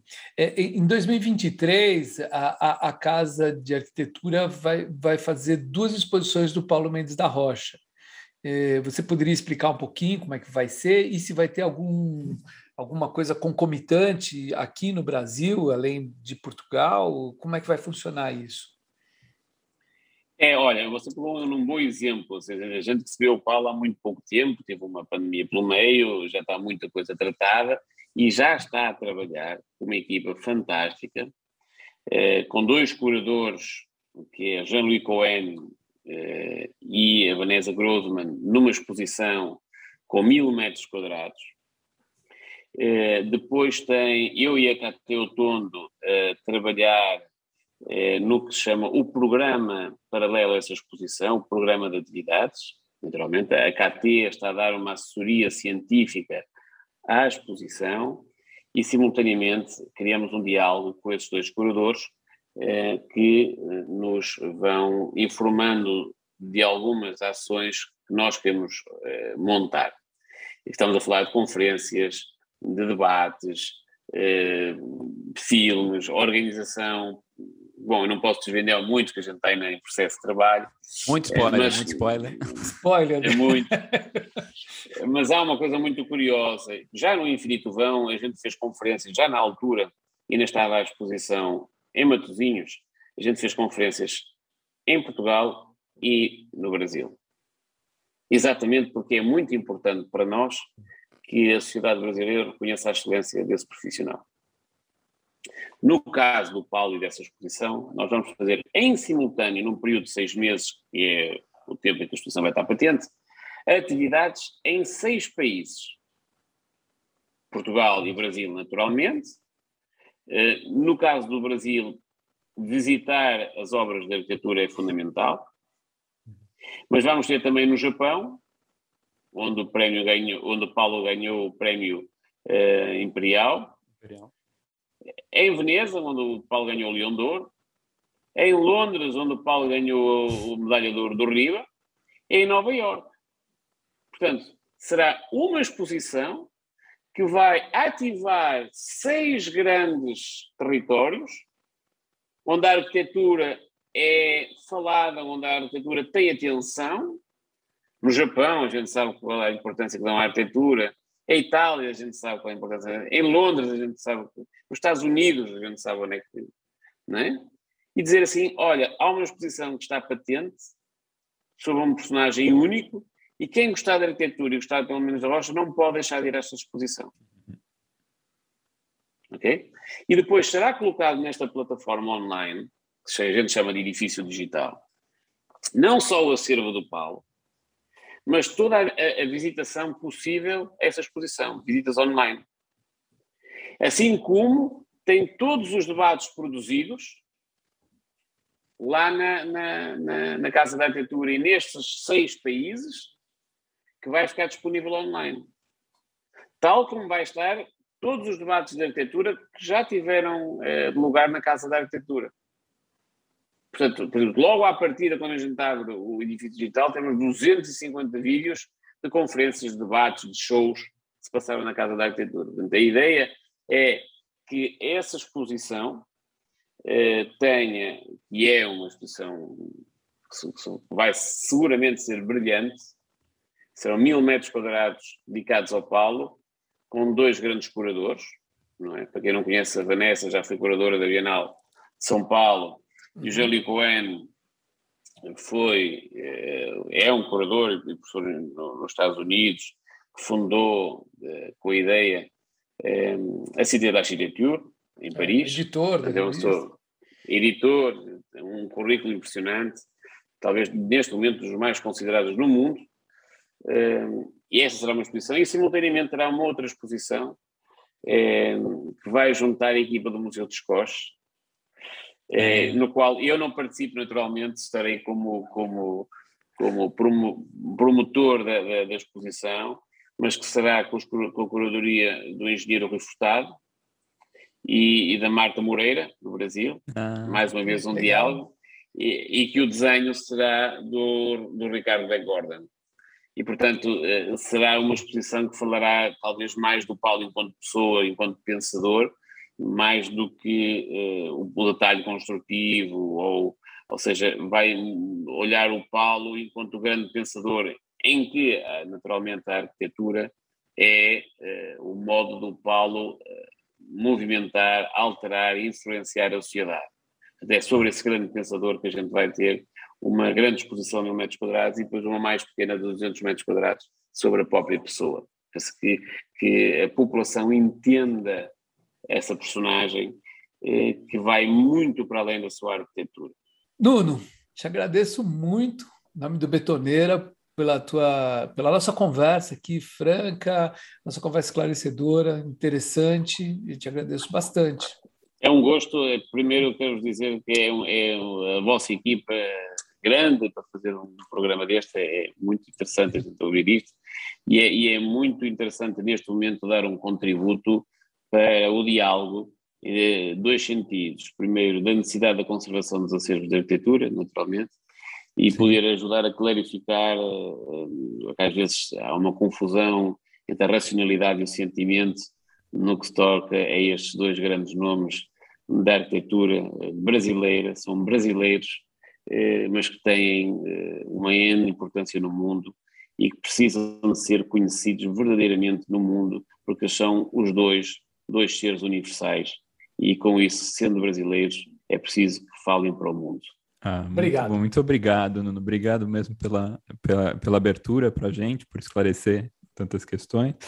Espero também que essa, esse debate que a gente está propondo aqui, né, e trazer os, os pontos de vista e trazer também que, elucidar questões que ficam dúbias para as pessoas no meio do, do calor das discussões, ajude também, a, ajude também a fomentar é, o interesse pelo, pela, pela preservação de acervos, né, o interesse pela arquitetura, não só parte dos arquitetos, mas para o público geral. Foi delícia conversar com você sobre esses assuntos. a, gente, a gente que ah, adorou, ah, a gente não tem como te agradecer, Zé Lira. Muito obrigado por você ter colocado. Aliás, é, aliás, é para agradecer hum. você e também para incentivar o pessoal, enquanto o mecenas não chega aqui. A gente queria abrir espaço aqui para você falar um pouquinho do projeto Arquitetura Escrita, quando o podcast estiver indo ao ar, aqui vai Nossa, estar nos últimos seria... dias da campanha do Catarse. Então conta pois um pouquinho para a é. gente. Que maravilha, obrigado por essa oportunidade. Então, é, não, é um livro de muitos anos, na verdade, é um re é resultado de, de pesquisas é, que eu e alguns colegas é, temos feito é, é, ao longo de, lá, de uma década em torno da, da, do conhecimento histórico de arquitetura no Brasil. Né?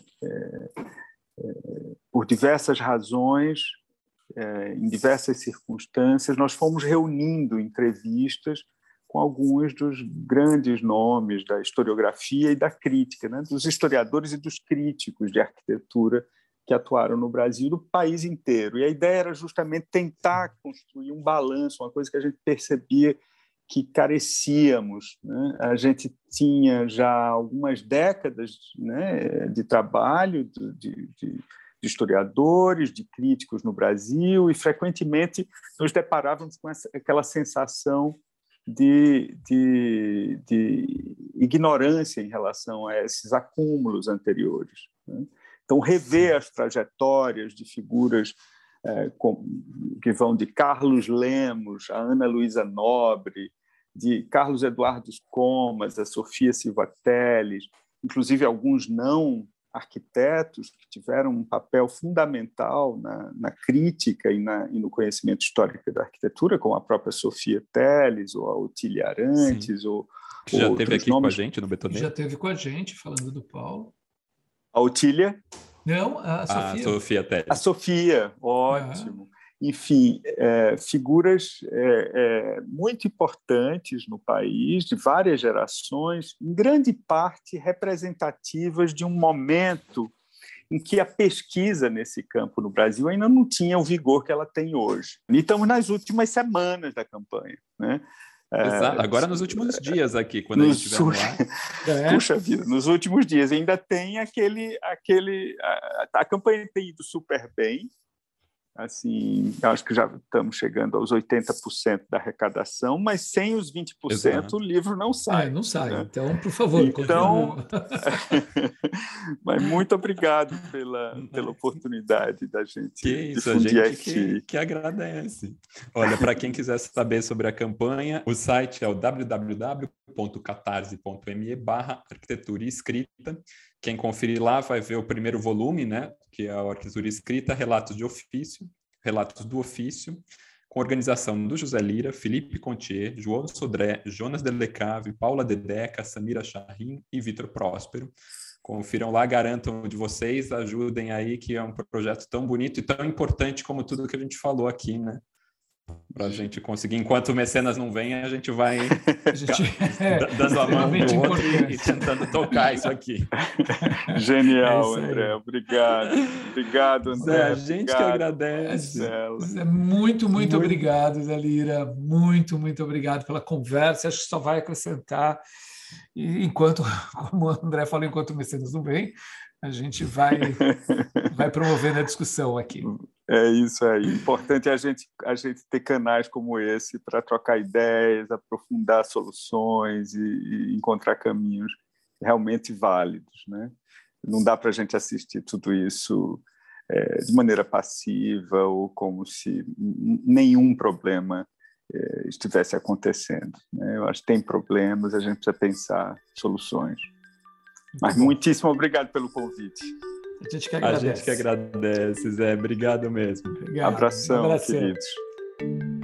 Este episódio contou com roteiro e direção de Michele Oliveira, curadoria de Francesco Perrota Bosch, colaboração e fotografia de Ana Melo, edição e finalização de José Barrichello, tema de abertura por Mário Capi, identidade visual por Flora Canal. Quer continuar essa conversa? Assine nossa newsletter no link do nosso perfil no Instagram, betoneirapodcast, onde você também pode mandar suas sugestões do que misturar mais no traço dessa massa. Até a próxima!